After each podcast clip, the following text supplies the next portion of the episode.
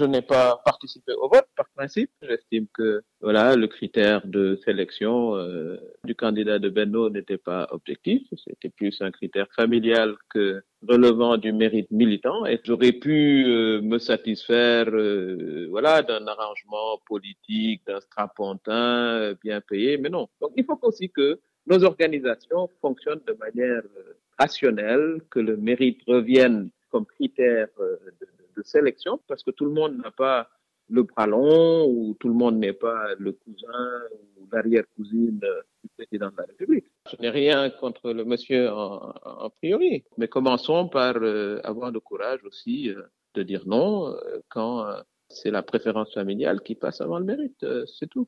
Et ça, c'est également un fait en direction des femmes. Souvent, on pense que c'est comme à la maison. Bon, on fait le ménage, etc. Et c'est gratuit. On est là pour servir les autres. Et puis après, euh, bon, vous retournez d'où vous venez. Vous dirigez la liste, vous gagnez. Mais bon, il faut que ce soit un homme qui vienne s'asseoir. Non, c'est quand même 5175 kilomètres. Bon, l'actuel président de l'Assemblée nationale, il l'a pas fait. Hein.